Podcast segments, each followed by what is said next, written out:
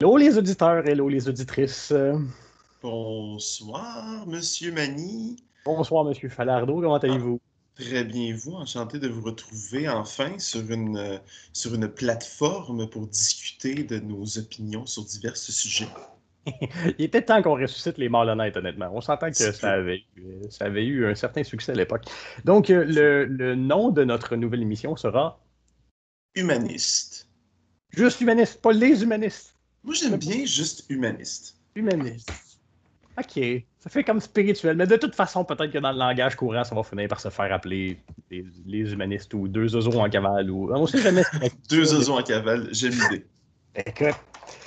Mais euh, ouais, bref, euh, c'est ça. Pour les auditeurs qui, euh, qui, nous suivent ou qui savent qu'on avait l'intention de repartir les malhonnêtes ou bref, qui sont conscients que PC et moi, on a le projet depuis toujours de, de, de, de on a un trop plein d'opinions, on va dire ça de même. Exactement, et pas assez d'endroits pour les exprimer et être écoutés. Ouais, ben, ou, tu sais, c'est le fun de jaser d'opinion d'une taverne un soir avec 3-4 pintes dans le corps, mais tu sais, ça n'a jamais autant de portée. C'est pas la discussion démocratique. Exactement. on pourrait appeler ça DD, comme Donjon Dragon, la discussion démocratique. Et euh, bon, cette semaine, ben, il s'est passé un événement, euh, je veux dire, d'une pertinence internationale. Un peu marquant. Un peu, un peu marquant. Euh, ouais, tu sais, on a beaucoup hésité si on parlait de ça parce que on s'est dit que ça va vraiment intéresser des individus? Puis on a décidé finalement que, que ça avait une importance assez, euh, assez importante. Une importance que, importante. Que, que c'était plus important que Occupation Double. Puis euh, je sais pas, ça, ça a l'air que c'est quelque chose avec Héloïse. J'ai aucune idée. J'écoute pas Occupation Double, mais ça a l'air que pendant, le, pendant que les résultats rentraient des élections, Héloïse, il s'est passé de quoi là. Euh, mais ben oui, on pourra éventuellement faire euh, une émission sur la, pertinence ou le rôle social d'occupation double, même si, bon, ça va être un épisode du risque de monologuer parce que euh, mais bon, bref, c'est ça. Euh, aujourd'hui, on, on, jase pendant une heure de ces fameuses élections américaines. Oui, de notre charmant agent orange et du vieillard qui a voulu et maintenant va prendre sa place. Ouais. Le, tu vois, tu dis vieillard, ça me fait rire parce que j'ai un ami qui dit euh, Ah, j'aime pas ça le fait que c'est jamais réjouissant d'élire un, un, président qui a 77 ans. Sans vouloir faire de l'âgisme, je m'en fous un peu qu'il ait 77 ans, le bonhomme. C'est pas. Euh, j'aurais voulu Sanders comme, comme, comme président des États-Unis. Fait que c'est au-delà de l'âge la raison pour laquelle on peut se réjouir assez faiblement que ce soit Biden et non Trump. Faut-tu dire Biden ou Biden? Je ne sais même pas. Biden. Biden. que ce soit Biden qui a été Biden, que ce soit Biden qui a été élu, c'est que au final, il y a un background surtout d'hommes, de, d'affaires, encore une fois blanc, encore une fois euh, très euh, comment cliché d'une élite euh, américaine dont tout le monde est un peu écœuré d'une certaine manière. Mais encore là, tout ce qu'on peut dire au niveau de, ces caractéristiques-là de Biden, on aurait pu le dire de Sanders. Fait qu'on peut pas, on peut pas. Effectivement, puis ce qui est intéressant avec Biden, puis je pense que je veux juste le mentionner maintenant, puis qu'on reviendra un petit peu plus tard sur, euh, sur ça, c'est qu'il a choisi quand même une politicière. Je suis pas le plus grand fan de Kamala Harris. C'est une fille qui était très à gauche au début de sa carrière euh, comme magistrat, puis qui a qui est tranquillement là, passé vers le centre, gauche, centre. Euh, c'est pas la plus, la plus progressiste, mettons, des femmes qui auraient pu choisir, mais c'est quand même la première femme afro-américaine, indienne, vice-présidente de l'histoire des États-Unis. Ouais, ouais. Deux, deux, Oui, pardon. Deux claps, un wow, mais c'est un vent de fraîcheur. Juste, juste ça, c'est déjà bon. Euh, mm-hmm des fois, j'ai un peu peur que ça fasse un peu comme quand euh, Trudeau, euh, Justin, et non pas Pierre Elliott, euh, est devenu premier ministre, puis qui a dit qu'il y avait un cabinet avec la parité sexuelle, puis avec une belle diversité ethnique, puis religieuse, puis bon, c'était beau parce qu'on était en 2000, c'était quoi, c'était 2016? C'était 2015, ouais.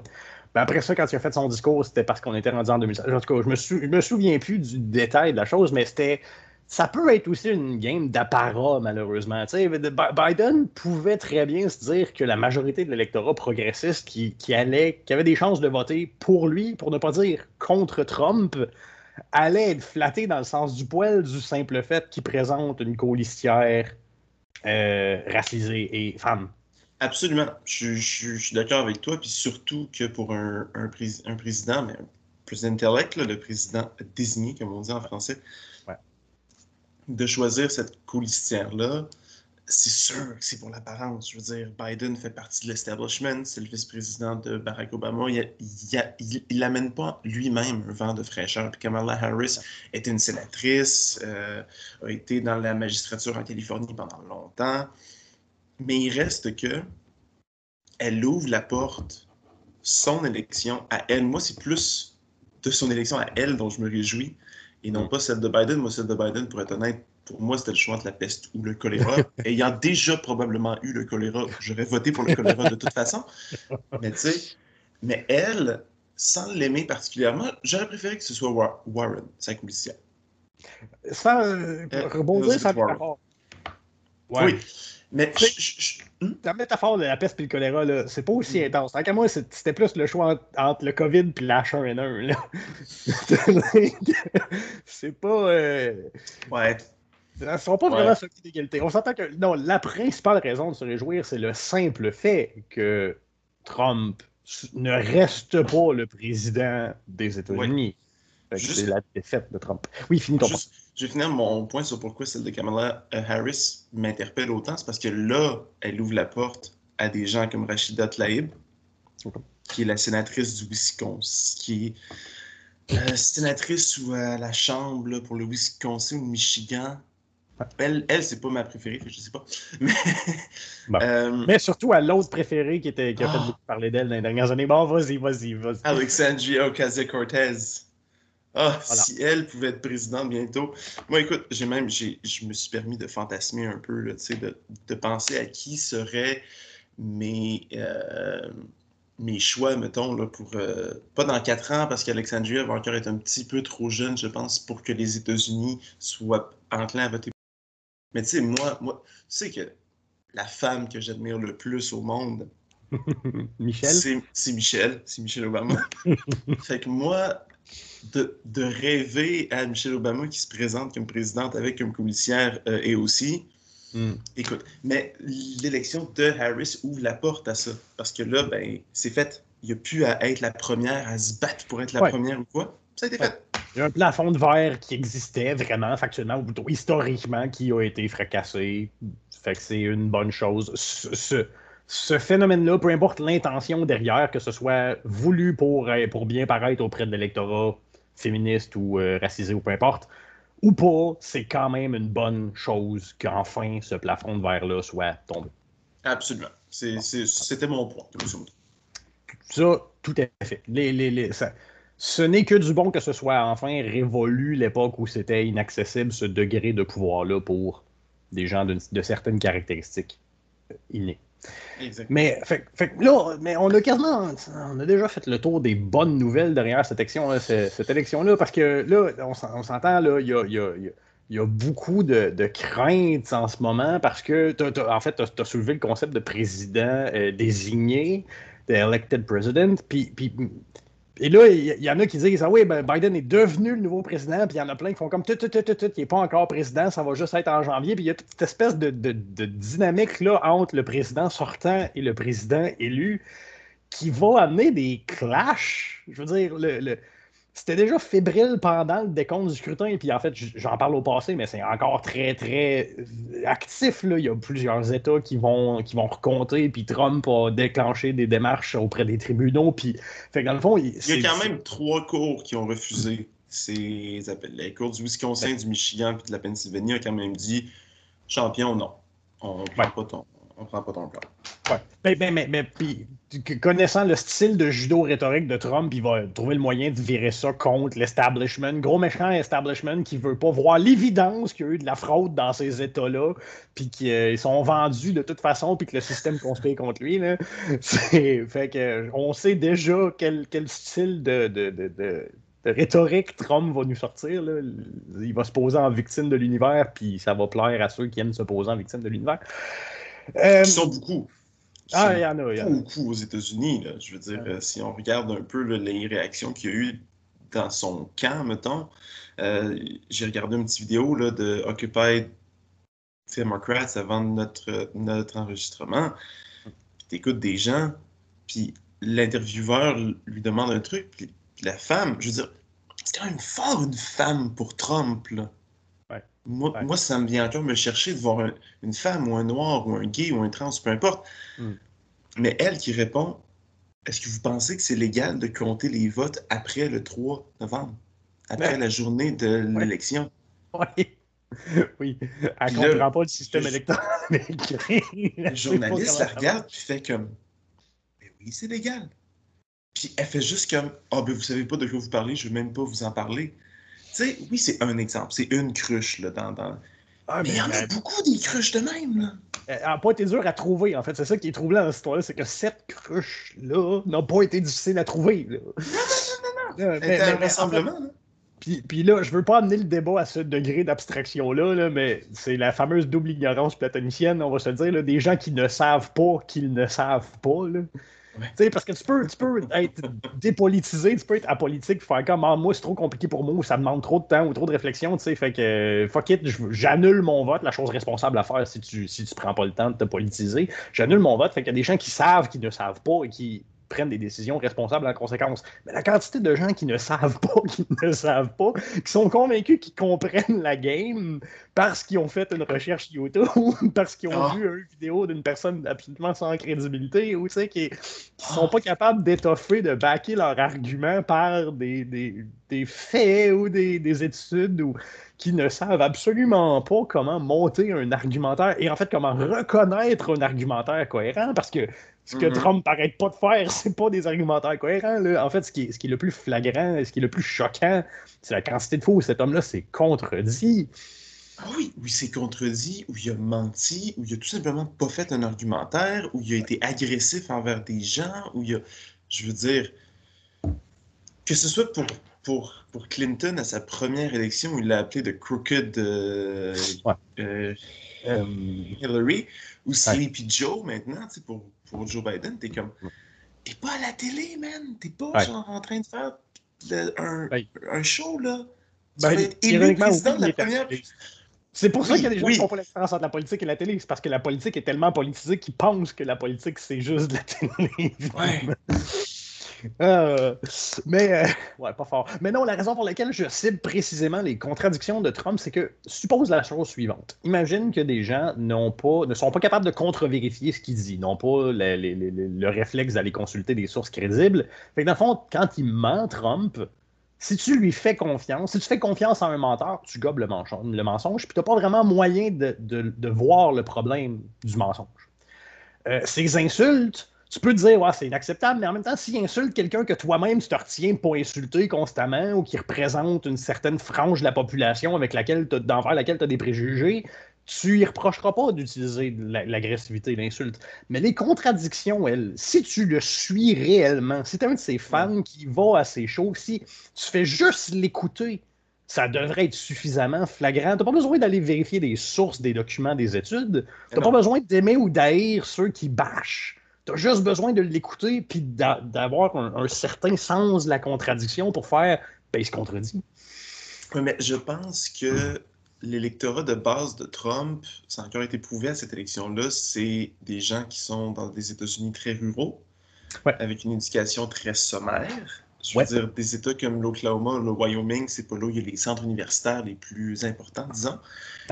Et, et, et ils doivent pas avoir ce sens de la, euh, de la contradiction-là parce que le soir même, quand que Trump il disait Stop the count en Pennsylvanie, au Michigan, puis Wisconsin, le soir même, il y avait des gens pour Trump qui étaient en train de saccager un endroit à Détroit, euh, qui essayaient en fait de le saccager. En Arizona, par contre, Trump perdait, mais était en train de, remonter la pente. Là, par exemple, c'était continuer de compter. Ouais, voilà. Le, vote, le, vote après le 3 novembre est illégal des pays où je suis en train de, des pays des États où je suis en train de, de, perdre. Mais en Arizona, par exemple. Ouais, c'est ça. Là, là, continuer de compter, même si on n'est plus le 3, là, c'est légal. Non, mais c'est ça, c'est exactement ça. C'est que cette contradiction-là, c'est ce que tu, viens de donner un exemple parfait de, contradiction que quelqu'un qui le suit devrait être capable de constater. Mm-hmm. Mais puis là, tu rejoins l'autre point parce que euh, moi, tu, suis définitivement, je veux dire, le, le, je me souviens même pas du nom de la colistière de Biden. Pour être parfaitement honnête. Je, ne suis pas la joute. Ouais, mais en ce moment, la, c'était un policier, c'était son, son vice-président actuel, c'était Mike Pence encore. Non, non, mais pas, pas de Trump, de Biden. Ah, Kamala Harris. Oui, non. Madame Harris. tu vois, je me souviens pas de son nom parce que je ne suis pas la joute politique américaine dans le détail comme ça. C'est comme un suivre le hockey puis pas connaître, pas être, pas être capable de nommer les joueurs du Canadien. Je suis pas capable de nommer les joueurs du Canadien. Mon intérêt envers. Non! Pourquoi tu veux juste faire des études sur des sujets où je m'y connais pas? Je sais pas. Ah, ok, parce que dans les sujets où je m'y connais, je monologue pendant une heure, c'est ça? Euh, Bref. Mais euh, moi, c'est plutôt sous l'angle parce que ce que je connais des États-Unis, c'est que j'ai, par exemple, lu l'ancien conseiller économiste, euh, économique, l'ancien président du conseil économique de euh, Bill Clinton, qui est Joseph Stiglitz, qui a gagné un prix Nobel. Faut que je dise, faut que je mette des guillemets au mot Nobel parce que c'est pas un vrai prix Nobel, le prix Nobel économie. Mais en 2011, si ma mémoire est bonne, puis dans The Price of Inequality, puis il y a un consensus parmi les économistes, pas parmi les banquiers, pas parmi les financiers, mais parmi les économistes, qui plus en plus solide, en fait, qui est pratiquement un consensus euh, égal euh, au, constat du réchauffement climatique d'origine anthropique dans les sciences pures, mais pour les sciences humaines, le constat commence à se faire, le consensus commence à se faire au niveau de l'éducation a été négligée dans l'ensemble de l'Occident. Fait c'est les conditions qui ont permis à Trump de se faire élire déjà en 2016, mais de passer proche de se faire réélire encore cette année, c'est justement ces gens-là. C'est pas un problème de ben, c'est un problème de ruralité parce qu'on a plus négligé encore le système d'éducation dans les milieux ruraux que dans les grandes villes. C'est un peu le principe de loin des yeux, loin du cœur. Puis là où l'argent se concentre, c'est dans les centres urbains, fait qu'il y a plus de mal à aller euh, mm-hmm. construire, aller épanouir des écoles dans les régions plus éloignées. Fait que c'est une espèce de servicieux, mais il y a, des phénomènes sociologiques super observable dans la crise actuelle. Puis l'autre affaire, c'est qu'il y, a plein de monde qui ont l'air de trouver que, c'est, que, Trump, c'est le problème maintenant, mais c'est plus un symptôme d'un problème qu'un problème en lui-même, Trump. Absolument, parce que euh, tu me fais euh, en parlant de Stiglitz puis de, des inégalités liées à l'éducation, si on pense, puis je fais un parallèle aussi avec le trickle-down economy, oui. Qui est le fameux, pour ceux qui ne savent pas, que tu sais, euh, mettons que notre société est une pyramide de verre, ben, si tu remplis le verre du haut, il va déborder, etc. etc., La, métaphore classique, c'est le rising tide de float all boats. Là. Je me souviens plus, là, mais la, marée montante soulève tous les bateaux. C'est plutôt cette formulation-là qui, qui, est. Parce que, parce que la pyramide de verre, c'est une caricature, dans le fond. Les, les gens qui sont fans de la trickle-down economics ne sont pas fans de cette image-là je, ne suis pas fan du trickle-down economy. Oui. Moi non plus, j'essaie d'appliquer le principe de, discursif, de, formuler des arguments de telle sorte que les, que les gens qui, seraient, qui en sont fans euh, accepteraient la présentation. Puis en français, trickle-down economics, pour ceux qui veulent le googler, c'est économie du ruissellement. Parfait. Je, je, ne connaissais pas non plus la, métaphore de la marée montante. Euh, mais la personne aux États-Unis qui a instauré euh, le, trickle-down economy, l'économie du ruissellement comme dominante, mettons, du, du, système économique américain, et qui, par le fait même, a coupé dans énormément de services, dont l'éducation, parce que ça, ça, va de pair. Si tu injectes moins d'argent dans le gouvernement en tant que gouvernement, dans, dans, ta société en tant que gouvernement, parce que tu t'attends à ce que l'argent vienne des compagnies privées ou, de, ou des initiatives populaires et euh, etc., ben, tu es obligé de donner moins d'argent dans des services, c'est Ronald Reagan. Et Reagan est considéré par les républicains comme étant le meilleur président que les États-Unis aient connu. Reagan est aux républicains ce que Kennedy est aux démocrates. C'est, mais c'est, fascinant parce qu'en tant que tel, Reagan, à part bon, si je le dis avec mon biais, à part saboter le, le, filet social, pour le dire d'une façon qui serait acceptable pour les républicains, ce serait plutôt à part euh, rendre au marché ce qui aurait dû appartenir au marché. Dans la tête de républicains, c'est un peu ça, privatiser l'éducation. C'est que ça devrait être privé. Fait que, dans le fond, mm-hmm. Reagan a, rendu au privé ce qui devait appartenir au privé. Mais à part mm-hmm. ça, Reagan, on s'entend, son bagage, c'est un acteur. Il y, a un peu, il y avait un background assez similaire à celui de Trump. Et le bagage est similaire et la façon de gouverner dans le fond, pas dans la forme, il n'y a, aucune, a aucun individu dans l'histoire des États-Unis, à, part Andrew Jackson à la limite, qui a traité de sale fils de pute une personne en chambre, bref. À part ces deux-là, il n'y a personne qui a fait de la politique comme ça aux États-Unis. Dans, dans le fond, Reagan puis Trump, c'est des, des, des, façons de gouverner qui sont très semblables. Fait que c'est des gens qui, qui ont vu en Reagan quelque chose de bien, qui aussi ont été influencés par ceux qui bénéficiaient des politiques de Reagan. Les Jeff Bezos de ce monde maintenant, mm. si Reagan n'avait pas été là, il n'y aurait pas 73 milliards et genre 13 milliards de plus pendant une pandémie mondiale. il n'y aurait pas ça. Fait que c'est des gens qui se disent Moi, je peux arriver là. Ou mon enfant peut arriver là. Ou l'enfant de mon enfant peut arriver là un jour. Ouais. Puis qui, souhaitent ça tellement qu'ils sont prêts à voter pour des Trump et tout ça. C'est pas la seule des raisons de pourquoi Trump est aussi aimé, mais je pense que c'en est une importante. Euh, ça me fait penser à l'épisode de John Oliver, le, Last Week Tonight de John Oliver sur justement les inégalités euh, aux États-Unis. Puis à la toute fin, il dit euh, on, sait que, on sait que le jeu est truqué, c'est pour ça que ça va être vraiment fantastique quand on va le gagner. Mais si le jeu est truqué, tu le gagneras pas. Mhm. c'est cette espèce de. C'est beau l'optimisme américain. John Oliver se moque de l'optimisme américain parce que, bon, lui-même est d'origine britannique. Euh, euh parce que les WASP, les White Anglo-Saxon Protestants, pensent que le jeu est truqué pour eux. Ouais. Pas, pas pour l'élite, mais pour tous les WASP. Ouais, ouais, ouais, ouais. Mais puis, puis en fait, ils se rendent pas compte que de penser, ou en fait, s'ils ont raison, c'est une preuve que leur système est profondément raciste. fait ils ont tort parce que le jeu est surtout truqué ou est truqué pour un 1% des, gens qui sont capables de devenir tellement euh, indépendants de fortune qu'ils peuvent faire ce qu'ils veulent, même violer les lois qu'ils veulent, parce qu'essentiellement, le, système n'a pas les moyens financiers de les poursuivre puis de les enfermer. Parce qu'ils ils peuvent payer des équipes d'avocats ou euh, s'il y a des amendes, des contraventions, ils sont capables de les payer. Fait bref, c'est quand tu deviens tellement riche que tu n'es plus soumis à l'état de droit comme un citoyen normal. Ben, c'est pour eux que le système est truqué. Mais effectivement, l'écrasante majorité de eux sont des WASP. Mais le plus, le plus beau là-dedans, c'est que si les WASP pensent qu'effectivement le jeu est truqué, non pas pour, pour ce fameux 1%-là, mais pour l'ensemble des WASP, ben, il est raciste votre système si le jeu est truqué à votre faveur. Exactement. On s'en sort pas.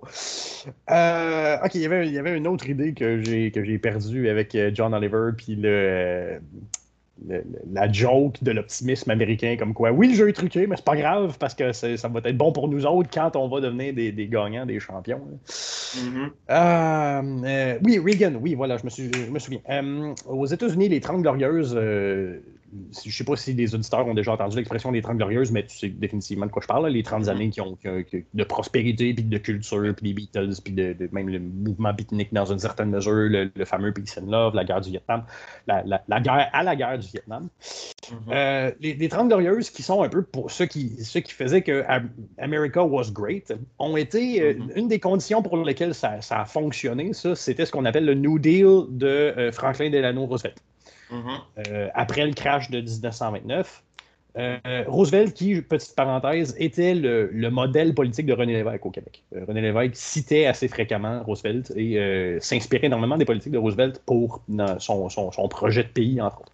Pour moi, il devrait être le Kennedy des démocrates. Ça devrait pas être Kennedy qui devrait être le Kennedy des démocrates, ça devrait être Roosevelt. Kennedy a quelques belles citations, a quelques bons coups à son. Pas un, pas un CV de boîte, mais je préfère aussi le CV de Roosevelt. si tu veux qu'on fasse un épisode complet sur pourquoi le CV de Kennedy est un CV de boîte, ça va me faire plaisir. Ah, mais en tout cas, tu, tu, le feras après mon point si tu veux euh, résumer in a nutshell pourquoi, euh, pourquoi Kennedy n'est pas si hot que ça. Je serais, curieux, parce que ça vaut pas la peine de faire un épisode au complet dessus. Mais bref. Roosevelt avait proposé le New Deal dans lequel il mettait des sérieuses brides, entre autres, aux prêts à usure, c'est-à-dire aux banques puis au système bancaire en général. Et celui qui a levé ces, restrictions-là aux banques, c'est Reagan. Fait que, simultanément, parce que pendant ce temps-là, Thatcher en Grande-Bretagne faisait aussi de l'espèce de privatisation à tout va, et dont la privatisation de l'eau potable. Puis en Grande-Bretagne, euh, ils ont des problèmes euh, de, que l'eau coûte trop cher, puis c'est pas tout le monde qui est capable de payer son bill d'eau tout le temps. C'est. Oh, mais c'est la droite, quand elle est poussée à, ce qu'elle a de plus absurde. Puis là, bon, faut pas ramener ça à la fameuse dichotomie, dichotomie de gauche-droite, parce qu'il y en a qui vont prendre ça et qui font comme Oui, mais ce n'est que ça, la droite. Non, c'est une dérive de la droite. La droite est capable d'être plus intelligente que ça, puis la droite est plus pertinente que ça sur certains enjeux. Mais c'est vrai que ce qu'on a vu dans les dernières décennies, ça a été beaucoup plus de dérive de droite que de dérive de gauche. Absolument. Mais il n'y a, pas eu il y a, pas eu tant que ça, mettons, dans les sociétés occidentales, de gouvernement vraiment à gauche. C'est assez rare, même dans des pays où il y a des partis socialistes, comme en France. Ça C'était pas vraiment socialiste, mais mais euh, effectivement, c'est sûr que les dérives vont avoir été faites par une partie de la droite néolibérale, néoconservatrice qui ben, s'appuie sur des idées à la Reagan reprises par Trump. Ouais. Euh, es-tu capable de faire. Une... Je, suis curieux. Euh, Kennedy. Pourquoi Kennedy n'est pas si hot qu'on pense? Ben, parce que il a envenimé pas mal toutes les, euh, les, conflits qu'il pouvait y avoir avec l'URSS au courant de la guerre froide. La baie des, cochons, c'est lui. Euh, puis honnêtement, là, à, brûle pour point, j'ai juste ça qui me vient en tête. Faudrait que, C'est pour ça que je voulais te le dire dans, le futur, peut-être, parce que en ce moment, j'ai pas les, idées qui me viennent. je suis pas préparé pour ça. Mais, déjà, pour, pour moi, qu'on voit ce président-là comme un président qui défend euh, la, la, liberté puis une certaine forme de paix mondiale hmm. qui s'aliène Cuba de cette façon-là. Hmm. C'est ridicule, surtout qu'à la base, euh, je veux dire, et le Che et Castro étaient ouverts jusqu'à un certain point à être alliés des États-Unis. Ouais. C'est dur de, de, partager jusqu'à quel point, puis jusqu'à quel point c'était sincère comme, comme ouverture ou pas. Puis... Parce que moi, d'un point de vue de pure culture pop, je veux dire, que il y a une chose que je dois à Kennedy, c'est une citation que je trouve absolument excellente et pertinente aujourd'hui même. C'est ceux qui rendent les révolutions pacifiques. Non, en fait, ceux qui, euh, ceux qui empêchent les révolutions pacifiques rendent les, les révolutions violentes inévitables. Absolument. Je, je suis d'accord avec toi c'est un grand orateur. Oui, bon.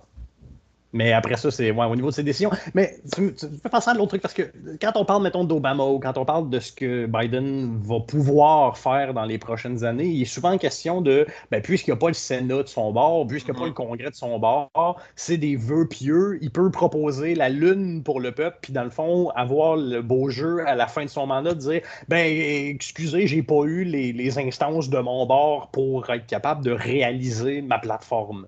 Mm-hmm. C'est tout le temps ça. Même au Québec, quand on a eu le bref gouvernement de Pauline Marois, il y en a plein des fans du Parti québécois et de Pauline Marois qui ont dit Ouais, mais c'est parce qu'elle avait juste un gouvernement minoritaire qu'elle n'a pas été capable de faire plus.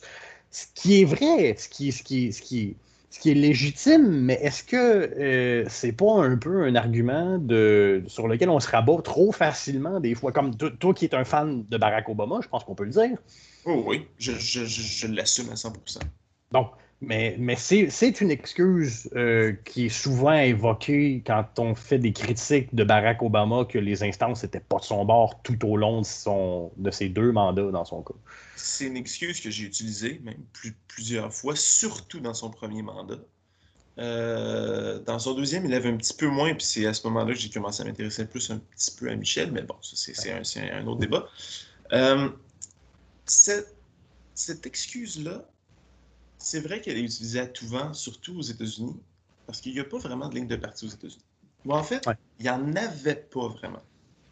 Puis c'est ça qui est arrivé avec le... jusqu'à Trump. Ah, Jusqu'à temps que tu vois une forme d'élite conservatrice religieuse du Parti républicain qui était peut-être endormie avant, puis qui a été réveillée par cette espèce de fou orange-là. Ils se sont dit, il est de notre bord, lui. Fait qu'il faut qu'on le protège à tout prix. Mm-hmm. Que Trump n'ait pas été impeached, euh, mm. c'est pas normal. Non, euh, non, Je veux dire, tu me feras pas croire que sur 51 euh, sénateurs républicains, il y avait mm. juste Mitt Romney qui, qui, qui, est de son bord. Puis John McCain, John McCain est décédé là, au courant de cet impeachment-là. Mais Mitt Romney, tu ne me feras pas croire que c'est le seul qui n'était pas de son bord. Non, il devait en avoir d'autres. Non, puis il y a la sénatrice du Maine qui a été réélue, puis qui est républicaine aussi, qui est modérée et tout ça.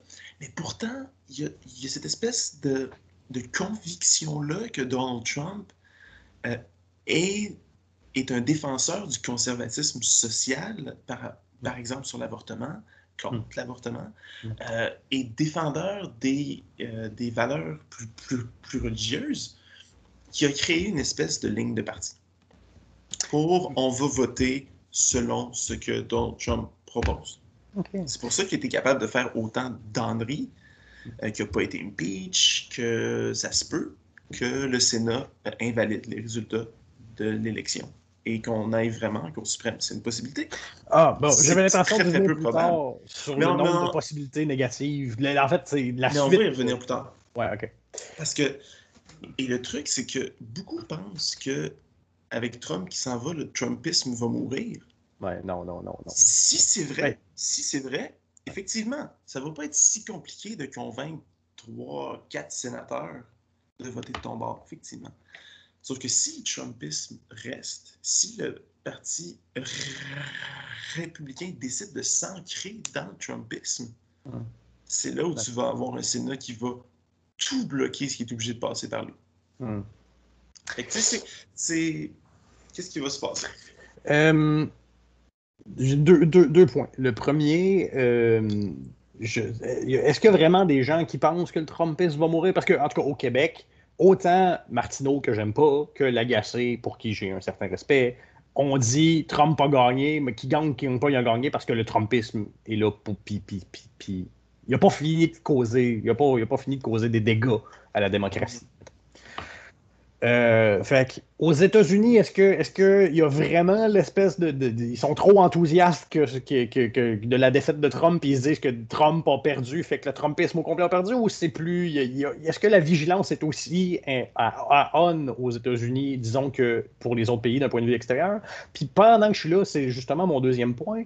Euh, tu sais, là, tous les commentateurs extérieurs disent que ah, mais Trump a, nourri la polarisation aux États-Unis. Puis là, si tu me dis avant, il n'y avait pas de ligne de parti, puis maintenant, il y a une ligne de parti, ben c'est drôle. La polarisation qu'on est en train, dont on est en train de s'inquiéter aux États-Unis est normale au Canada. La ligne de parti. La, ligne la fameuse ligne de parti, le fait que les députés en Chambre ne peuvent pas voter selon leur âme et conscience, mais doivent voter du côté, du bord de ce qui est proposé par leur parti. sur les projets de loi les plus importants. Sur les projets de loi les plus importants, mais même dans un projet de loi pas moins important, tu, tu, risques pas de rester membre de ton parti longtemps si tu affiches, si tu, si tu parles contre ton parti, dans n'importe quel parti, tu risques pas de rester longtemps là. Euh, fait qu'une une polarisation dont on est en train de s'inquiéter aux États-Unis, quand si c'est effectivement que la ligne de parti n'existait pas avant, ben nous, la ligne de parti existe depuis toujours, puis ça ne nous inquiète pas. C'est un petit peu ironique. Euh, c'est parce que je pense que les enjeux, euh, en étant relativement les mêmes, parce qu'on oublie aussi qu'on a aussi des, des, problèmes de racisme ici, qu'on a aussi des gens qui sont euh, anti-avortement. Il y a même une aile du Parti conservateur qui est en train de lâcher le Parti conservateur à cause qu'Aaron O'Toole s'est dit ouvertement pour l'avortement. Ou en fait, lui personnellement ne l'est pas, mais comprend que d'autres personnes peuvent l'être, puis que ça devrait être accessible, même si lui ah, ne voudrait pas ça. Bref, c'est un petit peu euh, pour dire euh, je suis de votre bord, mais de votre bord aussi. Bref. Ouais, ouais, fait du clientélisme encore, là, oui. C'est ça. Sauf que au Canada, les, les, puis, puis, puis, au Québec, dans une, dans une moindre mesure, les enjeux sont là, existent pour vrai, et il faut qu'on s'y attarde, ouais. mais sont tellement moins violemment ancrés dans la société qu'aux États-Unis que c'est pour ça que ça fait peur. Parce que ici, là, même si c'est un gouvernement qui est, qui est conservateur majoritaire, s'ils essayent d'enlever le droit ou l'accès à l'avortement, ça va brasser. Puis ils n'oseront mm. pas le faire. C'est même mm. Andrew Scheer a dit qu'il n'osera pas faire ça. Mm. Aux États-Unis, il y a tellement d'États, je veux dire, il y en a là, que tu ne peux pas avorter euh, après six semaines. Quelque chose comme ça. Genre en Alabama, c'est illégal d'avorter après six semaines. T'es comme, ben là, c'est parce qu'il en reste 34 champions. Là. Le fœtus, c'est encore un fœtus. C'est comme. Ouais, Fait que, tu sais, c'est des trucs que si tu as, un... si as un Sénat et une Chambre des représentants qui sont du même bord pour, pour des décisions comme, comme ça, ça va passer. Puis avec Trump qui avait pas peur de ridiculiser des gens, ben, c'est sûr que les sénateurs vont faire comme Ah ben, moi, si je me sens à l'aise de vraiment dire ce que je veux dire puis apporter ce que je veux apporter. Hmm. Puis pour revenir sur ta question numéro un, s'il y a vraiment des gens aux États-Unis qui pensent que c'est possible que, Trump se meure. Ouais, ouais. Écoute, euh, même Mitch McConnell, qui, est, mettons, le leader euh, des républicains au Sénat, qui est un fervent défenseur du Trumpisme, a été très frileux en disant que effectivement le président est dans son droit de contester les résultats de l'élection, hmm. euh, mais il le fait sans dire si lui était d'accord ou pas. Et tu as des sénateurs comme Will Hurd euh, au Texas qui, eux, se sont levés pour dire non, c'est assez. Là. Genre, t'as perdu, accepte que t'as perdu. Puis il y en a d'autres, je me rappelle juste de son nom. Je me dis, écoute. C'est plus 50-50. Ouais. Peut-être. J'ose espérer. Hmm. Ben, ben, en fait, tant qu'à être rendu dans le verbe espérer, on peut enchaîner sur What's next? Ah! ah. parce que, honnêtement, c'est ça aurait peut-être même pas valu la peine de faire l'épisode sur l'élection américaine si les conséquences de l'élection américaine, si, si, s'il n'en tenait qu'à ça, mettons, si c'était bon, c'est fini, c'est fini, fait que reste à faire un bilan de qui a gagné, qui a perdu, puis euh, voilà, euh, félicitations aux gagnants, essayez de nous faire un pays qui a de l'allure, s'il vous plaît. Dans le, cas, dans, le cas de ces élections-là, c'est plus félicitations aux gagnants, essayer de, nous servir un modèle de démocratie occidentale dont on a cruellement besoin, euh, s'il vous plaît. Effectivement. C'est pour ça. Je ne sais pas à quel point toi, tu as été capable de te concentrer sur tes tâches euh, quotidiennes ou sur ton travail ou quoi que ce soit dans la dernière semaine, mais moi, honnêtement, même si je, ne suis pas la game, je connais pas le nom des joueurs, puis la, la, semaine passée a été euh, a été euh, dévoré par les élections américaines. Quand j'étais en train de travailler, je pense que je refresh sur mon téléphone la page de Google qui annonçait les résultats à chaque cinq minutes. Euh, probablement que ma blonde est tannée de m'entendre parler des élections américaines. euh... C'est quand qu'elle d'OD. Effectivement. Euh, mais, euh, ouais. Mais euh, non, c'est assez impressionnant de voir à quel point ben, on a des États-Unis divisés maintenant, euh, avec d'un bord un, Joe Biden qui, revendique fièrement sa victoire puis qui nous promet des, bien des belles choses, et de l'autre bord un Donald Trump qui refuse de partir. Ben, qui le revendique fièrement, mais qui a pris tout son temps avant de, le revendiquer fièrement, qui a été très prudent pendant les premiers jours. Il aurait, pu être beaucoup plus coq. Puis, puis mm-hmm. Trump lui-même, c'est tout à fait permis d'être coq. Oui, oui, oui. Trump a gagné, mais. Ouais, ouais, c'est ça, il l'a dit, il l'a dit. By a lot. By a lot. By a lot. Non, mais euh. c'est vrai que, que Biden a, comme, a attendu que la Pennsylvanie soit officiellement démocrate pour, euh, pour dire qu'il a gagné. Mais tu sais que Trump, euh, si on parle sur, euh, sur le futur, on sait, je pense qu'on sait tous qu'il veut contester les résultats devant les tribunaux, qu'il veut même aller à la Cour suprême, qu'il y a des gens qui ont peur parce que les deux derniers juges qui ont été nommés sont très conservateurs et ont été nommés par Trump. Donc, est-ce qu'en quelque part, on va faire confiance au, au système de justice comme Yves Boisvert dans la presse qu'il écrivait en disant que non, ça reste des juges? Ou est-ce qu'on va pas se dire comme Ouais, mais ça reste des juges de Trump. Tiens. Et tout ça. Mais tu savais qu'il avait même dit Donald, là, euh, The Donald, pour reprendre l'expression de Barack Obama. Tu savais que The Donald avait a même dit qu'il allait rester à la Maison-Blanche après le 20 janvier? Ah non, j'avais pas parlé de ça. Ah, il bouge pas, là. Oui, oui. Bon. Lui, lui, lui, en ce moment, il est pas en train- Lui, en ce moment, il joue au golf. Ouais, ouais. Littéralement, là. Les deux derniers jours, il les a passés au golf, là. Il a passé une fin de semaine à. Oh, on va golfer. Ouais, c'est ça. Ça prestille. ça apprécie. Parce que Je m'en allais dire quelque chose un petit peu plus, euh, un petit peu plus moins catholique, là, mais. On mettra- on fera, euh, excuse l'anglicisme, un disclaimer que c'est pas, c'est pas- pour toute la- Notre émission, elle, elle sera pas pour toute la famille. Là. Non. Ah, voilà. C'est correct. Moi, moi, je te permets amplement de sacrer. Même moi, je risque de sacrer une fois de temps en temps. Euh, mais, mais, mais, mais, bon, OK. Euh, les élections, bon, il y, a des, il y a des accusations de fraude de la part de Trump. Le pire, le pire, c'est que je suis convaincu qu'il y en a eu de la fraude. Dans un camp comme dans l'autre Certes. tu ne peux pas faire, tu ne peux pas tenir une élection, euh, que ce soit en physique ou virtuel avec une plateforme web, avec des enjeux aussi grands dans la puissance mondiale, sans qu'il y ait intervention, sans qu'il y ait d'autres pays qui ont des intérêts particuliers, sans vouloir faire de clin d'œil aux accusations de- de- de- de- d'intervention russe euh, en 2016 sans qu'il y ait, même à, à l'échelle, ben ça c'est à l'échelle macro dans le fond, mais même à l'échelle micro, des gens, des scrutateurs qui ont des responsabilités puis qui en profitent pour changer un vote ici et là ou compter dans mauvaise pile ou. Fait que, fait que tu- c'est, c'est littéralement impossible qu'il n'y ait eu aucune fraude. Fait que, en partant, quand Trump il dit il y a eu de la fraude, tu peux pas dire qu'il ment. Il Non. ment. Il, il ment parce qu'il invite à penser qu'il y a eu une, une- une fraude qui n'est pas dans la normalité d'une certaine manière et qui, qui- que, que cette fraude-là n'a avantagé que son adversaire et que lui-même n'a pas profité de, de- de- de fraude. De- donc, que, que c'est pas lui qui a commandé, c'est pas lui qui a dit Hey, tu vas, euh, toi, petit scrutateur, tu vas compter des- dans ma pile des choses qui sont clairement pour, euh, pour Biden. Mais même si c'est pas lui, c'est ça toute la, la- la- la dynamique en fait qui invite à recompter ou non les, les, les- les- les élections, mais c'est pas les élections, les, euh, à recompter le scrutin. Mais c'est ça qui c'est ça qui est vraiment le- quasiment le génie de Trump d'une certaine façon, c'est qu'il peut dire des choses qu'il a interprétées d'une façon extrêmement, extrêmement précise. Mhm. Il invite, il invite à penser ce qui- n'importe quoi. Mais si tu l'interprètes d'une façon précise, ce qu'il dit n'est pas absolument faux. Non. Effectivement. Par contre, je reviens sur mon exemple du début. Pour Trump, il y a eu de la fraude dans quatre États.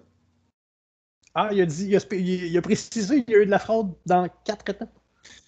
Au début, c'était trois. C'était au Wisconsin, Michigan, puis Ouais. Pennsylvanie. Ouais. C'est les trois seuls États où il, a, où il a commencé des recours en, ju- en justice puis qu'il s'est fait dire non. Puis quand il a vu qu'il était en train de perdre la Géorgie, c'est drôle, il y avait aussi de la fraude en Géorgie. Ben, c'est ça. Par contre, en Caroline du Nord, qui Hmm. gagnait, mais ça fesse. Puis en Hmm. Arizona, où il perdait, mais qui c'était lui qui était en train de remonter. Hmm. Là, par exemple, il n'y avait pas de fraude. Hmm. Ou en tout cas, il n'en a pas fait allusion. Ouais. Le problème avec Trump, c'est que oui, il va te dire un truc qui n'est pas complètement faux. C'est c'est très certainement vrai qu'il y a eu de la fraude, effectivement, pour les raisons que, que tu as dit. Que, que tu as dites, dit, peu importe. C'est Et. Dites- D'accord, tu pensais de passer avec moi. Fait longtemps. Euh. Avant le verbe. Bref. Il est tard. Euh, Puis, euh, où est-ce que j'en m'en allais? Mais, mais, mais en parlant de ces fraudes-là, sur lesquelles il n'y avait absolument aucune preuve, bien sûr, as de ces supporters qui ont regardé une vidéo sur YouTube d'un illuminé, euh, d'une personne très sérieuse, qui ont, qui, qui ont, qui ont trouvé des preuves de cette fraude-là. Mais, mais mettons, qu'on peut croire là, sur quoi se baser, il n'a amené aucune preuve. Mais il a, il a- il a dit dans ces quatre États-là, il y a eu de la fraude. Puis il voulait arrêter le compte en Pennsylvanie, il voulait, pardon, il voulait arrêter le compte au Michigan, etc. Hmm. Fait que tu sais, c'est. Oui. Ben c'est ça, il voulait arrêter le compte, puis son électorat, comme la femme dont on parlait plus tôt, qui dit Trouvez-vous ça légal des votes qui ont été comptés après la journée de l'élection? Fait que dans le fond, il y en a qui ont tiré la conclusion que Trump, en disant arrêtez le compte, était dans son droit de demander est-ce qu'on arrête le compte parce que le compte arrêtait là. Tu sais, c'est là, c'est que il est tellement dans le flou, il est tellement dans le large, il est tellement dans le. Mm-hmm. C'est ben, en fait, le même problème arrive des fois à gauche et certains progressistes qu'en accusant le système, ont l'inconvénient de ne pas assez cibler le problème pour permettre de le régler. C'est la même affaire. Avec là, Trump mm-hmm. est victime du système. Fait libre à vous de comprendre c'est quoi le problème précisément. Il est où, il est où le, roi qui fait pas sa job dans le système. Parce qu'il y en a qui vont dire qu'ils n'ont pas le droit de des votes après le 3 novembre. Il y en a qui vont dire que le, que le vote postal est illégal. Il y en a qui vont dire ça. Que le vote postal a toujours existé. Là, il a été plus utilisé parce qu'on est en pandémie puis tu n'as pas envie de faire la file. Euh, tout oh, ça. Oh, autre preuve que les gens éduqués ont plus tendance à voter démocrate, en tout cas, ont eu plus tendance à voter démocrate à ces élections-ci, c'est que c'est les vote and ballot qui sont rentrés plus tard qui ont favorisé les démocrates parce que les gens éduqués sont restés chez eux parce qu'on est en fucking pandémie. Exactement, exactement. Euh, il y a ça, puis il y avait un autre truc aussi. Ah. Bref, je me rappelle plus, mais c'est tous des arguments que tu te dis. Mais comment tu peux penser comme ça? Comment tu peux, genre? Ah oui, non, puis le truc aussi, que euh, la Caroline du Nord s'est pas arrêtée encore parce qu'ils acceptent euh, les votes qui sont rentrés par courrier euh, étampés du 3 novembre jusqu'au 10 ou jusqu'au 12 novembre pour permettre aux militaires de voter. Ouais, OK. Puis il y en a qui vont, qui, vont dire que ça, c'est pas légal. Hmm. Oui, ça a toujours existé. L'autre truc qui rajoute une couche de complexité, c'est que les États sont un peu autonomes dans leur façon de gérer le scrutin, right? Complètement. C'est ça. Hein. Fait que la gestion du scrutin n'est pas nationale, elle est étatique, elle est. Absolument. Absolument. Il y a certaines règles qui sont nationales, par exemple, que c'est le 3 novembre. Tu ne peux pas avoir des votes qui viennent. Mettons un vote par poste qui a été tempé le 4 novembre, ben ça, ça ne marche pas. Ouais. Euh, mais par exemple, il y a des États, euh, je vais t'en nommer un au hasard, là, mettons. Euh, ah ouais. Un qui a été euh, mettons le Vermont. Parce que ça a, été, ça a été collé assez tôt quand il y avait quand même beaucoup de pourcentages de votes qui ont été, euh, qui ont été comptés. Euh, au Vermont, ils n'ont peut-être pas le droit d'accepter les votes qui sont reçus après. Genre, même si c'est par, par poste, ben, il faut que ce soit reçu le 3, puis tu t'arranges pour le poster avant. Ouais. Pour que ce soit. C'est possible. Il y en a des États où c'est comme ça. En Pennsylvanie et en Caroline du Nord, c'est pas comme ça tu as le droit de les recevoir après, s'ils sont détempés du trône. Fait il y a des choses comme ça. C'est ce qui amène aussi, j'ai vu à un moment donné, euh, parce que je ne sais pas si tu t'es amusé, moi je me suis amusé en broyant, c'est un mélange des deux émotions. Je suis en train de rire tout en pleurant ma vie. Euh, je me suis amusé à lire les commentaires sur Facebook. Hmm. Euh, sous des articles, mettons de la presse ou de CNN ou peu importe, et de lire des Québécois. Hmm notre potentiel auditoire. Ouais. Qui, qui, qui, disait, mais des insanités. Je veux dire, il y en a un qui, qui a dit Ah ouais, mais vous trouvez pas ça étrange que les votes qui arrivent en retard soient dans les États qui sont serrés? Mm. Champion, hein? mm. Il y a des votes qui arrivent en retard dans tous les États. en Californie, mm. la Californie n'a pas fini de compter encore. Hmm. Sauf que la Californie, quand il y avait 63% des hmm. bulletins de vote de comté, hmm. ont été déclarés démocrates. Ouais. ouais. Parce qu'il y en avait suffisamment là-dedans pour assurer que peu importe ce qui rentrait après, tu avais une majorité démocrate. Exactement. les États qui, sont serrés, c'est pas les États qui. C'est pas. Sont, comment je pourrais dire ça? Le décompte dure plus longtemps parce que c'est pertinent qu'il dure plus longtemps. Exactement. oui, voilà. C'est, Ils sont pas serrés parce que les votes arrivent plus tard. Ils sont serrés parce qu'ils sont serrés. il me semble que c'est pas compliqué à comprendre. Bref, j'ai, divagué un peu, mais lui, il fallait que je le ressorte. Mais hey, ça ne donne pas. Parce qu'on parle des fois du problème de l'étendue de l'ignorance des gens en politique. puis justement, de tantôt, le, parallèle avec l'éducation et tout ça. Mais ta madame de tantôt qui disait Trouvez pas ça, c'est pas illégal que ça arrive après, là. Assez probablement même pas que les lois sur le scrutin sont, du, sont à l'échelle, sont de juridiction étatique et non pas fédérale. Euh, fédérale. Elle sait probablement, elle sait même, probablement même pas ça. Non. Pourtant, dans son propre État.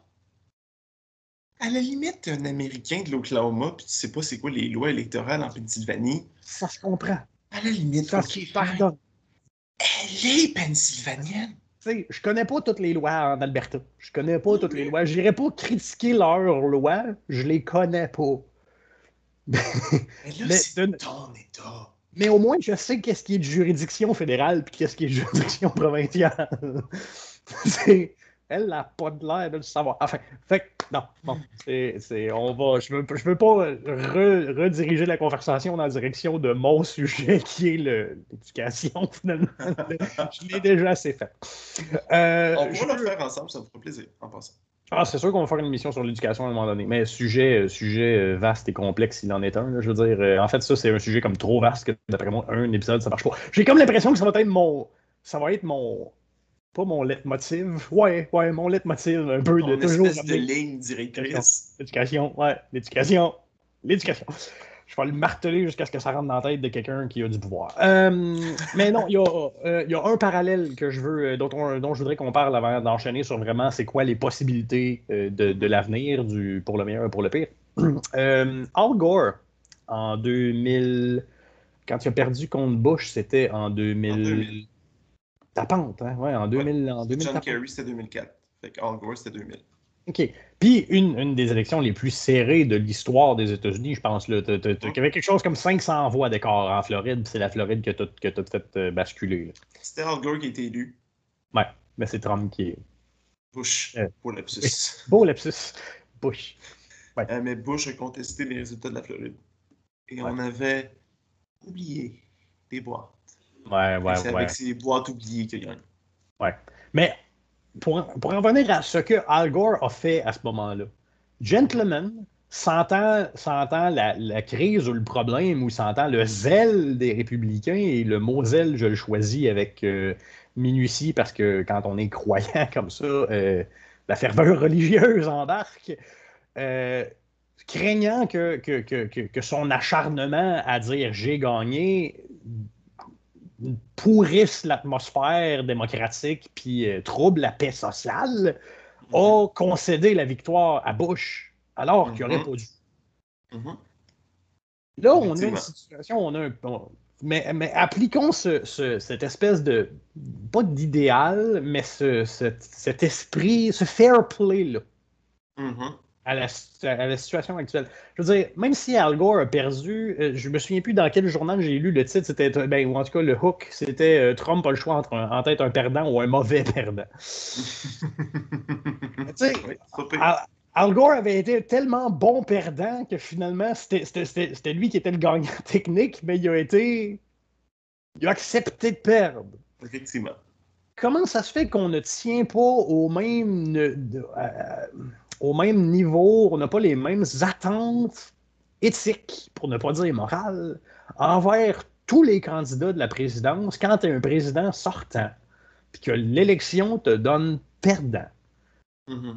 Sachant qu'il y a de la fraude, mais comme j'ai dit plus tôt dans, l'émission, sachant qu'il y a de la fraude tout le temps, de toute façon, puis pour toutes les parties, à l'échelle micro, à l'échelle macro, puis que c'est extrêmement complexe. Ça ne veut pas dire qu'il n'y a pas des, des, situations exceptionnelles où il y a plus de fraude, où il n'y a pas une intervention russe qu'un exemple que je dis comme ça au hasard.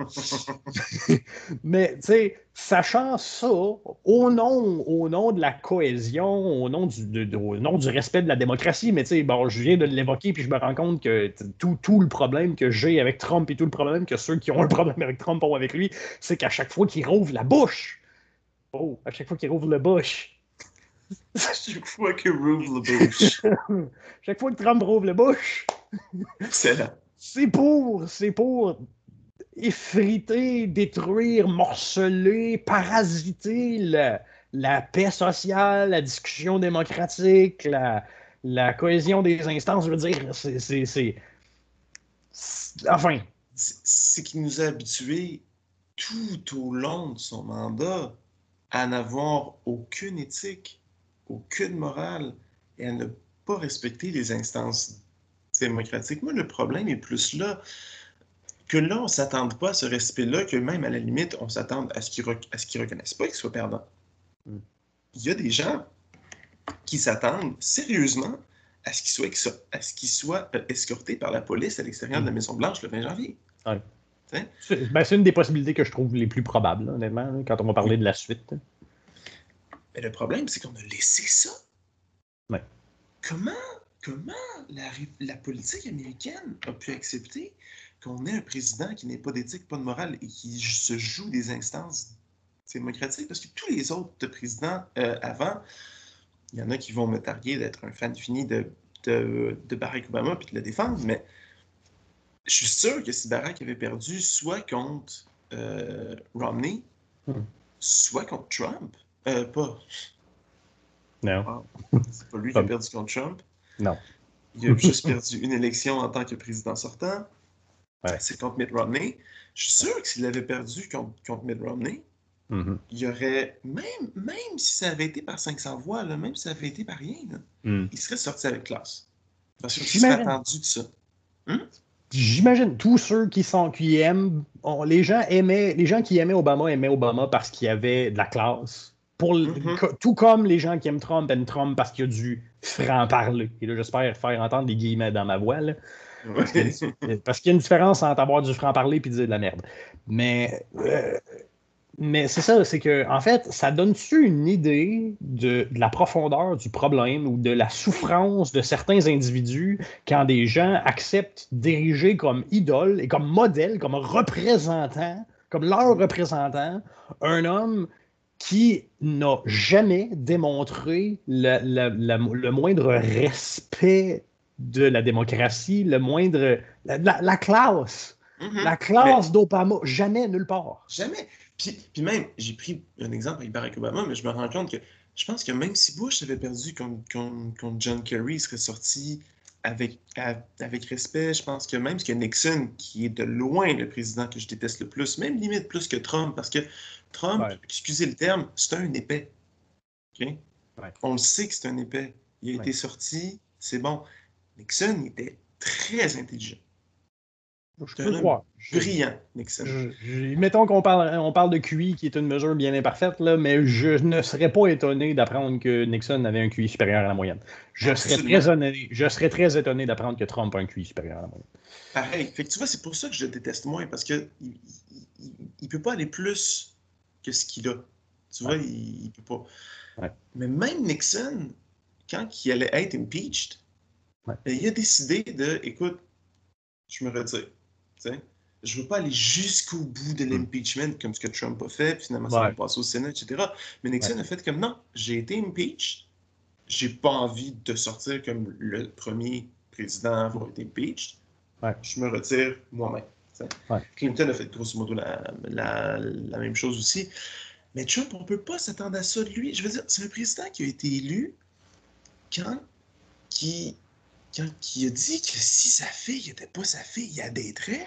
Ouais, ouais, ouais, ouais, ouais. Que he wants to grab woman by the. Ouais, je ne vais même pas m'abaisser à, à, dire complètement les enneries qu'il a dit. Fair enough qu'il a dit que, son, que Carson, qui est un médecin noir qui se présentait au parti euh, républicain, avait un QI qui est inférieur parce qu'il était noir, que Ted Cruz, euh, il a ri de sa femme en disant qu'il était cocu, qu'il s'est rallié à lui après. C'était des choses qu'il a dites avant même d'être élu. Les gens ont voté pour ça, en sachant ça. comment tu veux qu'on s'attende à ce qu'il sorte de la Maison? Comment tu veux qu'on s'attende à ce qu'il accepte de perdre? Comment tu veux qu'on s'attende à, tout ça?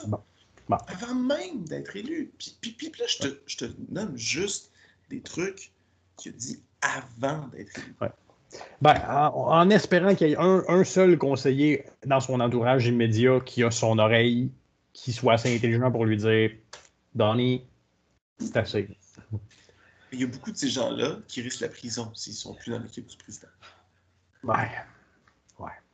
Bon, parce que là, c'est ça, la, dernière nouvelle qui est sortie aujourd'hui, puis tu parlais de, des, deux, des deux élections, des deux nominations de juges à la Cour suprême qui sont très conservateurs que Trump a, que Trump a eu dernièrement, mais là, aujourd'hui même, et ça, c'est, je pense que c'est une première dans toute l'histoire des États-Unis, le président sortant, qui a, le président défait, en fait, qui a perdu ses élections, après avoir perdu ses élections, a euh, changé son secrétaire à la défense. Tu n'avais pas pogné cette nouvelle-là? Je l'ai vu. Oh, et ça me fait rire parce que c'est. Tu vois, quand je te disais que je riais puis je pleurais en même temps. Oui, oui, oui, oui.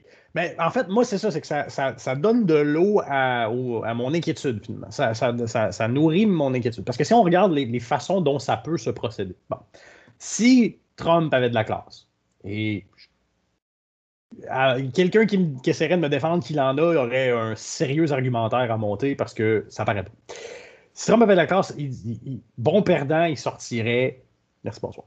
C'est déjà fini. C'est déjà fini. S'il y avait de la classe, on n'en parlerait pas aujourd'hui comme on en parle, déjà. Mm. Il est déjà trop tard pour la, solution la plus saine.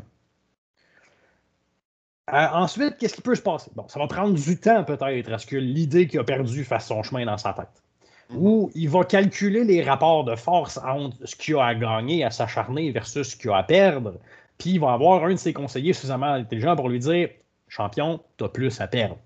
Mm-hmm et c'est là où je, reviens souvent ces derniers temps avec le, concept de rapport de force. Parce que, ultimement, s'il décide de rester à la Maison-Blanche jusqu'au 20 janvier, ce qui n'est pas impossible, je veux dire, il est tellement, il se fout tellement des conventions, raison pour laquelle certains l'admirent, mais certaines raisons pour lesquelles d'autres le, haïssent, mais objectivement, on est obligé de dire que c'est des conventions. Il se fout tellement des conventions que c'est pas impossible qu'il reste à la Maison-Blanche jusqu'au 20, jusqu'au 20 janvier. Qui pourrait le sortir? Qui aurait le pouvoir, la légitimité, qui pourrait le sortir? Et je veux dire, ça prend l'armée. Il faut.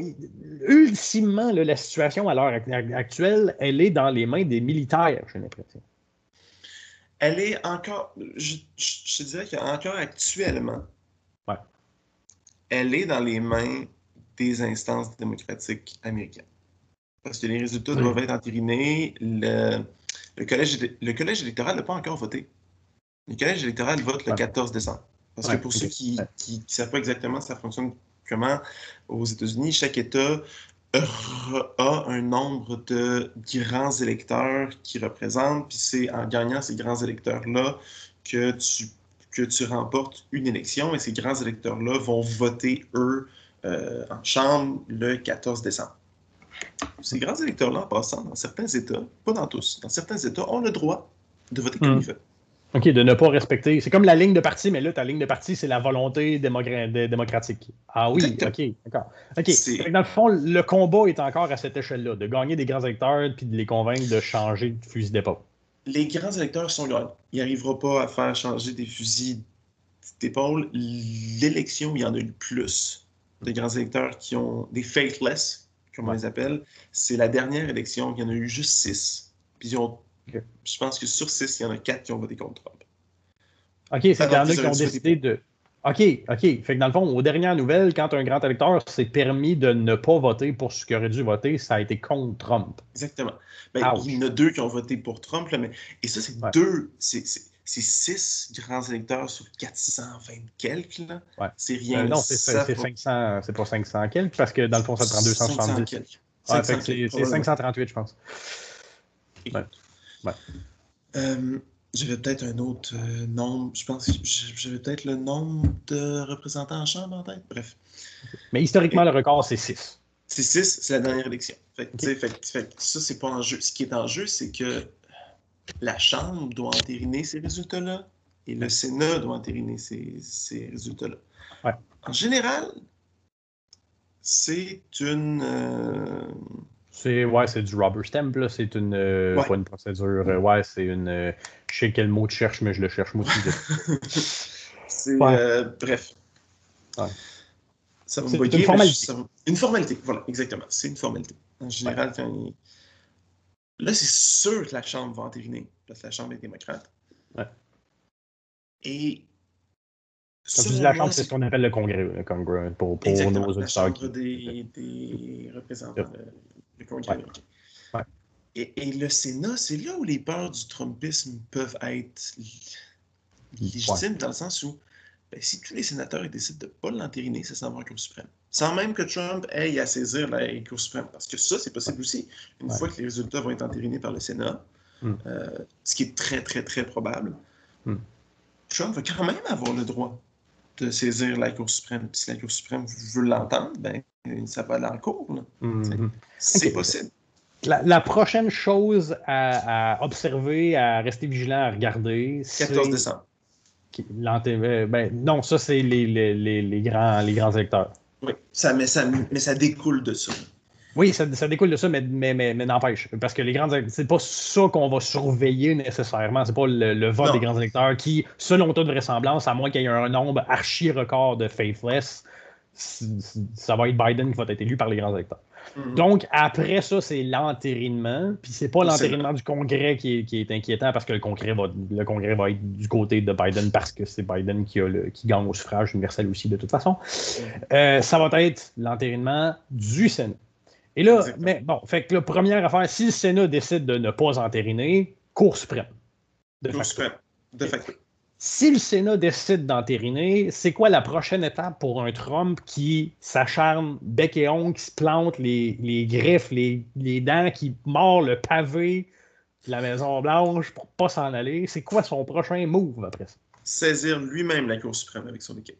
Faire un petit peu ce qu'il a voulu faire au Wisconsin, au, Michigan, en Pennsylvanie d'essayer d'avoir un juge de son bord qui va écouter ce qu'il a à dire. Hmm. Puis d'essayer de, faire la même chose en Cour suprême. OK. Puis d'espérer que tu as un juge en Brett Kavanaugh qui va accepter d'écouter Donald Trump. OK. Mais ça, encore, un juge qui accepterait, c'est encore une question de rapport de force, parce qu'un juge qui accepterait d'écouter Trump alors que les résultats ont été. Les grands électeurs ont voté, les résultats ont été entérinés, puis il n'y a aucun juge de la Cour suprême pendant les élections qui a accepté d'entendre sa cause dans les États où c'était plus chaud. Le juge de la Cour suprême qui, à ce moment-là, déciderait d'écouter Trump. Il faudrait, que Trump, il faudrait que Trump ait des arguments tellement béton. Ce qu'il n'y a jamais. Exactement. Pour qu'un juge de la Cour suprême accepte de l'écouter, que je pense qu'il va littéralement se faire rire au nez, même par les juges qu'il a lui-même donné. OK. Bon. Puis, euh, une fois ce combat-là, mais c'est ça, c'est pour ça que je dis ultimement, c'est pour ça que je m'inquiète d'une certaine façon de le voir encore placer des pions, mais là, dans les instances militaires. Parce que, advenant le cas qu'il ne respecte pas même une décision de la Cour suprême, il va falloir le sortir de la Maison-Blanche de force. Et c'est mm-hmm. là où je me dis, si là, des appuis militaires qu'on ne lui connaît pas, s'il a joué des cartes dans l'ombre sur à se faire des amis dans l'armée américaine, des généraux. Je connais quelques anciens militaires québécois, tu les connais aussi. En général, ils disent que les, généraux dans l'armée, l'armée n'étant pas, n'ayant pas les défauts d'une démocratie, d'une certaine manière, euh, n'ayant pas les qualités de la démocratie non plus, mais n'ayant au moins pas ses défauts, en général, les généraux militaires peuvent être un peu sociopathes, mais ne sont pas stupides. Non. Fait il y, a, il y a beaucoup, il y a beaucoup, beaucoup, beaucoup euh, de, de, très haut placés dans l'armée euh, américaine, notamment chez les Marines, qui se sont ouvertement positionnés contre Trump. Bon, ça c'est ça c'est la bonne nouvelle. L'espoir qu'on devrait avoir, c'est qu'ultimement, si ça en vient à la violence, c'est théoriquement, théoriquement, la majorité de l'armée n'est pas du bord de Trump. Théoriquement. il a tellement, tellement envoyé de troupes en Syrie, bref. Pas vraiment envoyé de troupes, mais il a envoyé de l'équipement et tout ça. bref. Que théoriquement, il ne devrait pas avoir l'armée de son bord. Mais il n'y a jamais eu un président aussi autant appuyé par les corps de police. Mais appuyé par les corps de police. Hein. Ah, il y a eu des manifestations de policiers Ouais, non, je, ouais, je veux pas mettre ça en doute, mais dans le sens que j'ai peur qu'on revienne un peu à l'enjeu, puis que euh, avec ce qui s'est passé d'ailleurs avec euh, George Floyd, c'est que la police, des fois, n'est pas éduquée non plus. Hein. Aux États-Unis, je ne sais pas si la formation policière est, d'ordre fédéral ou euh, étatique, là, mais je sais, sais pas non plus. Mais c'est pas ça. mais, mais, mais Enfin. Puis bon, mais, mais l'autre affaire, c'est que ultimement, je sais pas, le nombre de militaires versus le nombre de policiers à la grandeur des États-Unis, le ratio de. de, J'ose espérer qu'il y a plus de policiers. Dans le sens où il y a autant de militaires que de forces. Mais Mais considérant que les États-Unis investissent dans l'armée en fou, ils ont probablement bien, bien, bien les soldats. Bon, mais l'autre affaire, c'est qu'au moins l'armée est définitivement mieux équipée que la police. Fait que s'il fallait que la police prenne le bord de Trump, euh, puis que l'armée soit contre. Ah, On a vu les guerres civiles se gagner avec moins de ça. Hein. Je tiens à le dire, là. On a vu oui. les guerres civiles se gagner avec moins que avec moins qu'un corps policier. Là. Oui, oui. Euh, enfin, parce qu'il faut dire aussi que là, là, moi, tu vois, euh, j'ai participé un petit peu à une conversation que tu as eue sur Facebook avec un ami qu'on a euh, en commun. Et vous aviez tous les deux l'air de, de, de, voir ça se dessiner vraiment. Effectivement, c'est une possibilité, mais je pense que je vais être plus positif que beaucoup de personnes en disant que je pense quand même que c'est très, très peu probable. Je, ben, je suis d'accord. Moi aussi, je suis assez optimiste dans, dans cette chose-là. Je pense même pas qu'on va en venir là. Je, fais juste. Euh, c'est une possibilité.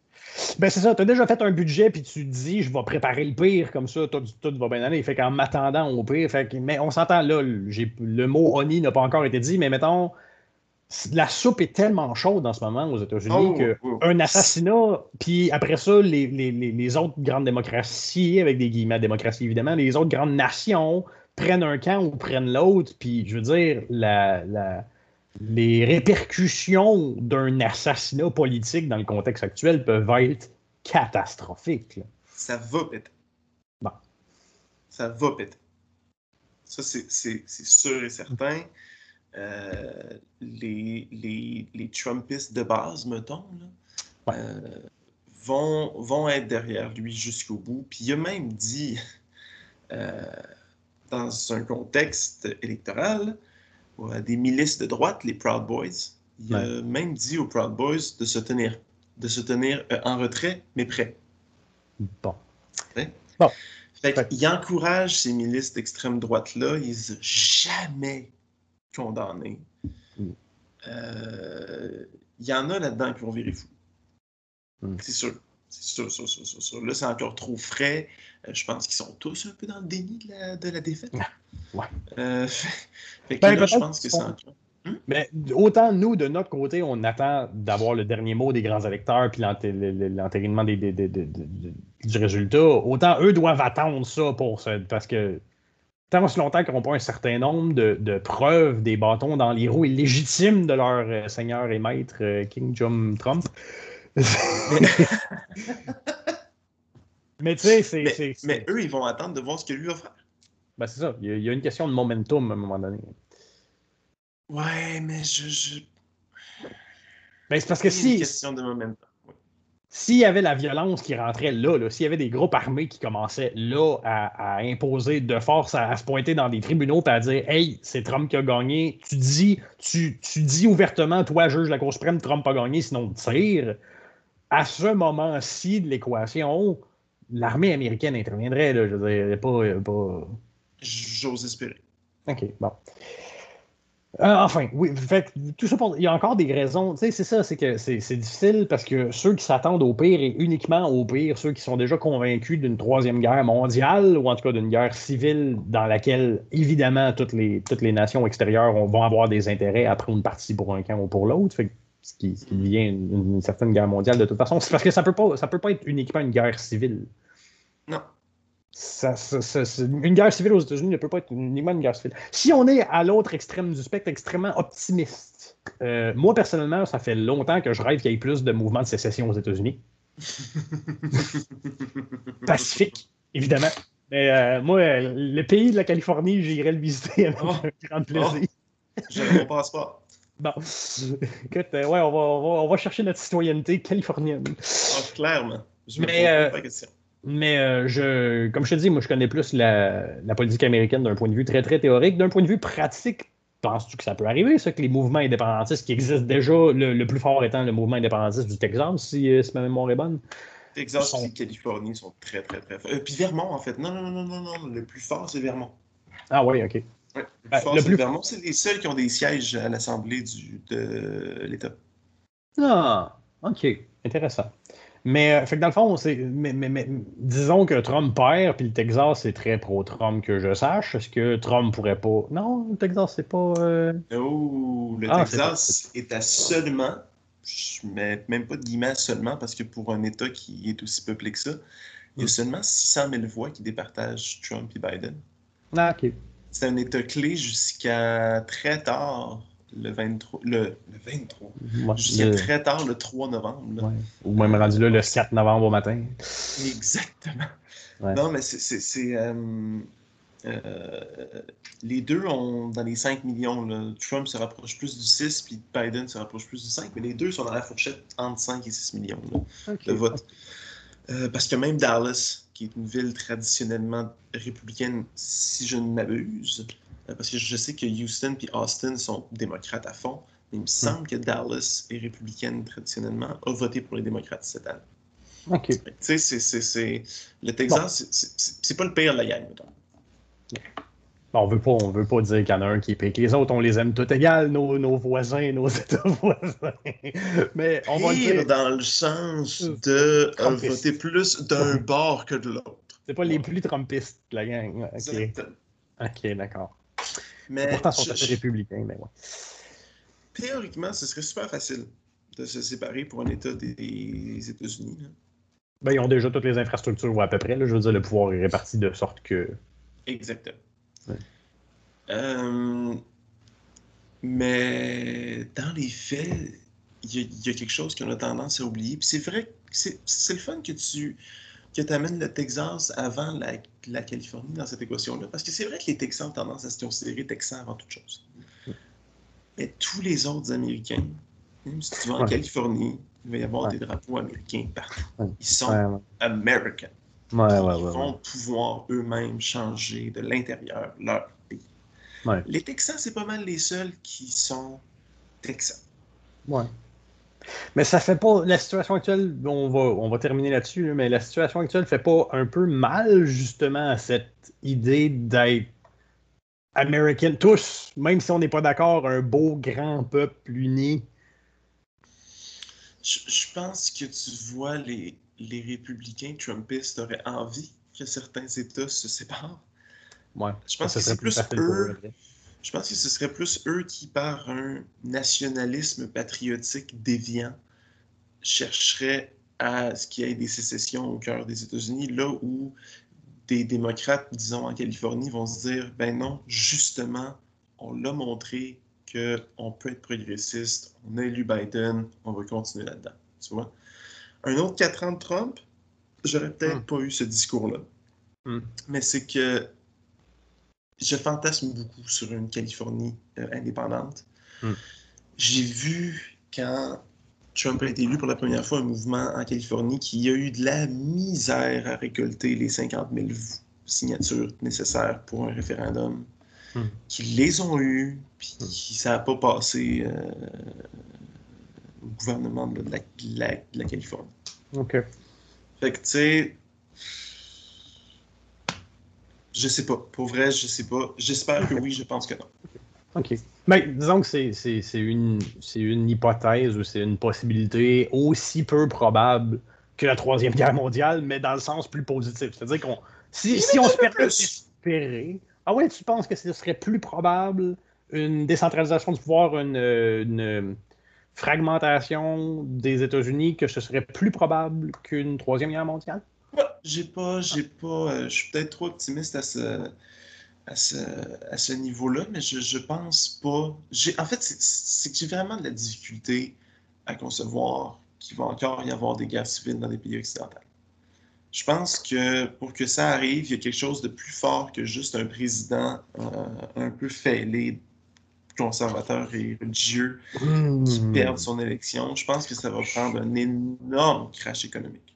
Ah, ben, c'est sûr que ça, que ça aiderait, dans le sens, de- ça, ça, ça- pas, pas- que ça rendrait le contexte encore plus propice, mais j'ai l'impression qu'il y a, justement, il y a tellement de gens qui connaissent pas leurs propres lois, leurs propres mécanismes, leur propre pays au sens institutionnel du terme, que, sais, euh, une, une guerre mondiale, pour, pour, pour qu'une troisième arrive ou pour qu'une guerre civile arrive, suffit qu'on oublie c'est vraiment le, le- le danger d'oublier ce qui a mené aux guerres précédentes. Parce que quand on regarde ce qui a mené aux guerres précédentes, puis qu'on regarde la situation actuelle, On, ben, on- on- on est tout proche là. tu sais, les conditions sont réunies. là.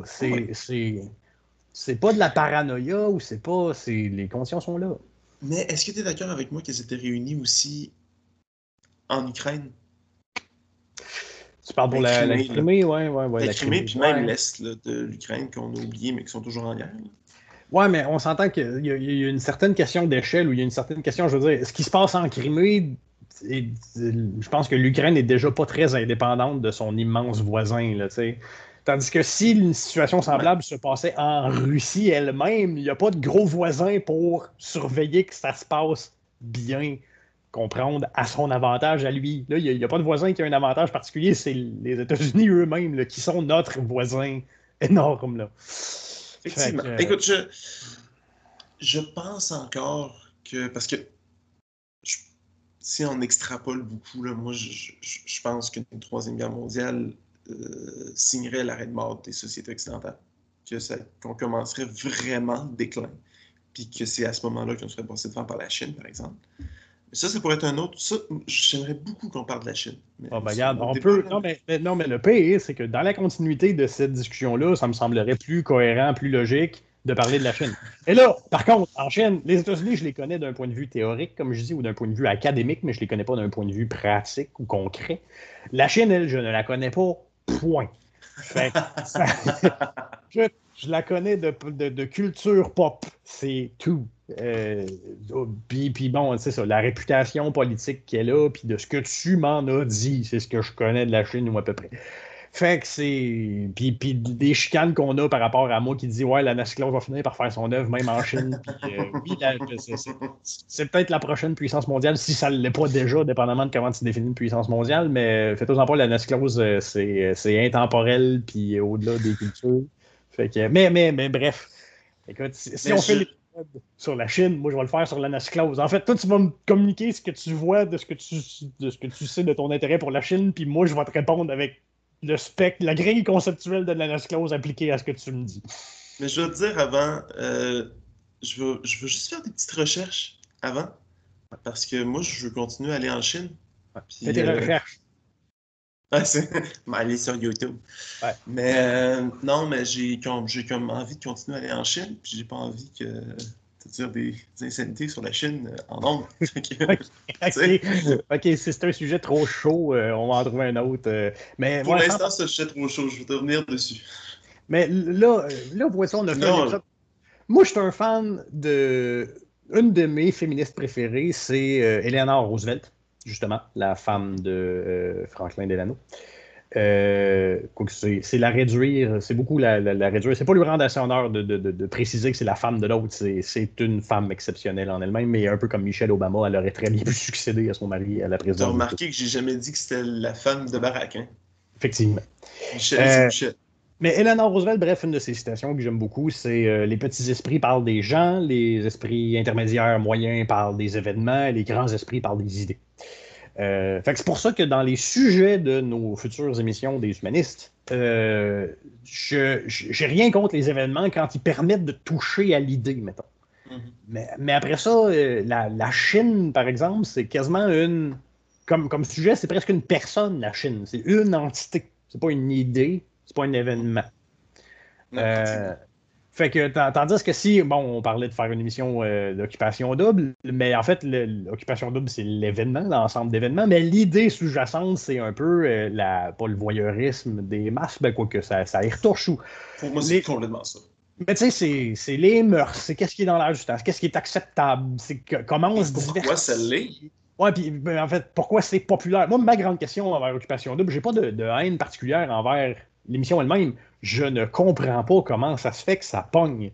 Ça va être super intéressant, cette émission-là. Tu sais pourquoi? Parce que si, si toi, tu n'as pas une haine particulière envers cette émission-là, moi, qui, dans mon entourage, euh, il n'y a pas juste ma, ma, copine qui le regarde, il y a d'autres personnes, puis même moi, euh, je commence à la regarder, pour être honnête avec toi. Mais j'avais, et j'ai encore, une haine hmm. profonde envers cette émission-là. ok, c'est de la curiosité morbide qui te l'a fait écouter. Mais en même temps, je me prends au jeu. Ouais. En même temps, il y a des fois où on le regarde parce qu'on le regarde dans la rediffusion ensemble, puis il y a des fois où je pose le truc, puis je dis, mais il n'y a pas de bon sens ce qu'il vient de dire là. bon. c'est là qu'elle me regarde avec un grand sourire dans la face, mais bref, ce serait intéressant de justement avoir le point de vue et le regard de quelqu'un qui n'a pas nécessairement une haine contre cette émission-là, mais qui. Euh, qui a nécessairement des, des, préjugés, vu que tu serais capable d'en parler sans l'avoir vu. Ouais. Puis de quelqu'un qui a une haine contre cette émission-là, mais qui la regarde quand même. Bref. Ouais, ouais, on, a deux, on a deux perspectives qui peuvent euh, se compléter euh, mutuellement. Bon, ben, euh, le prochain épisode, on fait sur Occupation Double. Occupation Double, c'est ça. All right. Bon, ben, à la semaine prochaine à nos auditeurs. Absolument. C'est un énorme plaisir de vous jaser des élections américaines et d'enfin retrouver une plateforme avec toi, M. Mani. Puis éventuellement, il va falloir faire une, émission, un épisode sur l'humanisme lui-même. Effectivement. Là, c'est là, c'est toi où tu vas être un petit peu plus dans tes plates-bandes. ouais, effectivement. C'est dur de trouver des sujets où ce qu'on peut participer tous les deux à part égale, mettons, mais on, trouvera bien le moyen. Ben oui, ben oui. Fait qu'en espérant avoir rendu tout le monde plus humaniste, puis euh, un petit peu optimiste par rapport à ce qui se passe aux États-Unis, parce que faut, faut, faut rester. ouais, surtout avec COVID, il faut rester optimiste. Absolument. Puis, euh, à la semaine prochaine, tout le monde. Sans faute. Ciao!